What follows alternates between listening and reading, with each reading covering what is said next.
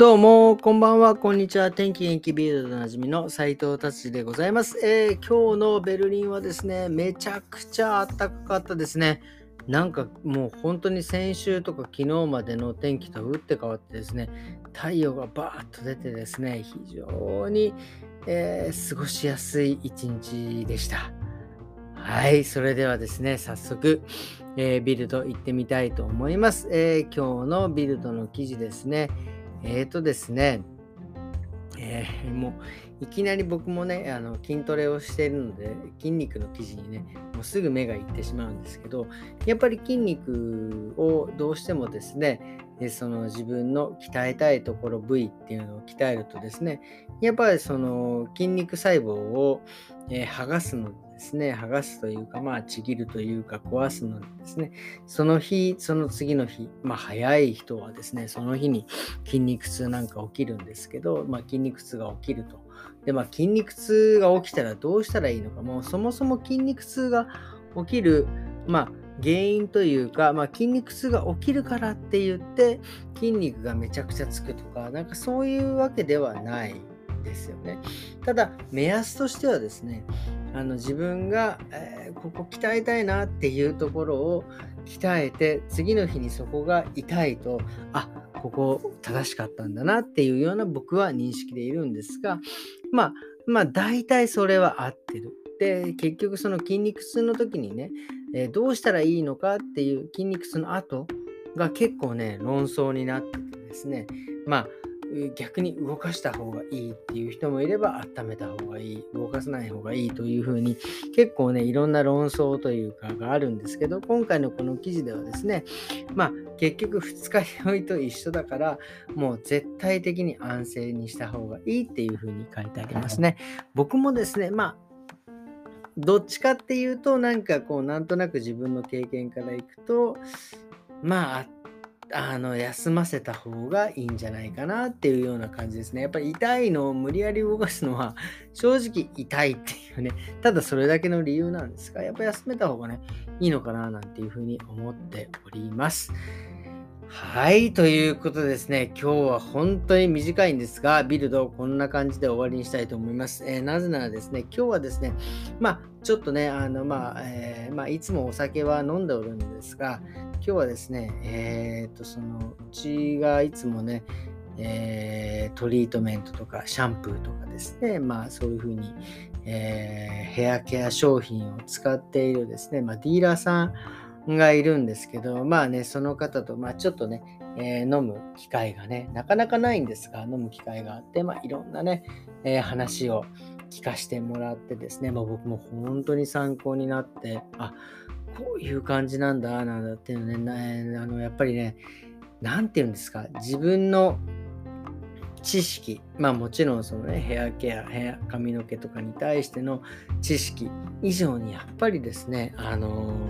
ー、知らない僕、僕もね、別に100%知ってるわけではないので、そういうふうにディーラーさんからね、ディーラーさんっていうのは、あの直接その研究者さん、その研究ね、ヘアケアの研究してる人とやっぱりお話ししたりとかつながってるので、僕の知らないことも本当にたくさんあって、あの本当にあのね、今日は知識をですね、増やせた一日だったなっていうふうに、え思っております。まあ、特にそのね、え傷んだ髪に対してとかですね、えー、今度はその考え方の発想ですね。そのいわゆる、えー、パーマとか、えー、カラーとかする場合はですね、やっぱりその、何て言うんですかね、その、えー、施術をする側としてはですね、やっぱりタンパク質がたくさんあって、えー、ていうんですか、いい状態のね、毛質であれば、いい、えー、カールだったり、いいカラーが出せるというのがですね、施術する側の目目的というか、えー、目標というか、要望ですよね。なので今まではやっぱりその足りないタンパク質に対してタンパク質補充ケラチン補充というような、えー、やっぱりねそういう技術の考え方だったんですが今はですね、えー、すごく面白いですもう逆の発想だと思います。えー、傷んでる髪、傷んでない髪、関係なく、まあそういう薬剤をですね、塗布してですね、それからパーマをかけることによってですね、あの、痛みが少なくなる。今まではですね、その、えー、足りあのタンパク質のパーマとかからタンパク質の変性なんで、えー、それがですね、えー、うまくいくようにタンパク質を外からつけるってもう疑似タンパク質疑似ケラチンっていうような感じで綺麗にかける。でも痛みとしては同じなんですよね。でもね新しいやっぱり最近の研究ではですねもう痛まその薬剤をかけることによって痛ませないというのは別にそのあのね、もうマニアックな感じになっちゃうんですよ。別にコーティングして、今までみたいにですね、あの、シリコンだ、なんだ、コーティングして、トリート、あの、パーマをかけて、傷ませないということでもなく、えタンパク質を補充するわけでもなく、あの、それを液体、液体、まあなんかすごく難しいんですけど、それをかけることによって、えー、施術薬あのケミカルね施術をした時になるだけ痛ませないというようなですねなんかものすごいやっぱりその進化してるんですよね。えー、もう僕はね、今回そういうお話を聞けですね、聞けてですね、いや、本当に刺激になったし、やっぱり自分の知識の浅はか、あもっともっとね、勉強しなきゃいけないなっていうのもね、すごい思わさせて、えー、もらった素敵な一日でございました。ということでですね、今日はですね、えー、まあ、ちょっとね、短いですが、なんていうか、あのー、まあ、あとねそれ、それで何が言いたいかっていうとですね、結局その、本当に、特に僕なんかよくそういう傾向があるんですが、その自分の知識に溺れるというかね、自分の知識がもう最高だ。じゃないけどやっぱりねそういうふうに 思いがちですけどやっぱり自分よりもねもっといろんなものをね勉強してて知ってる人がいるんだなっていうのをですね。ま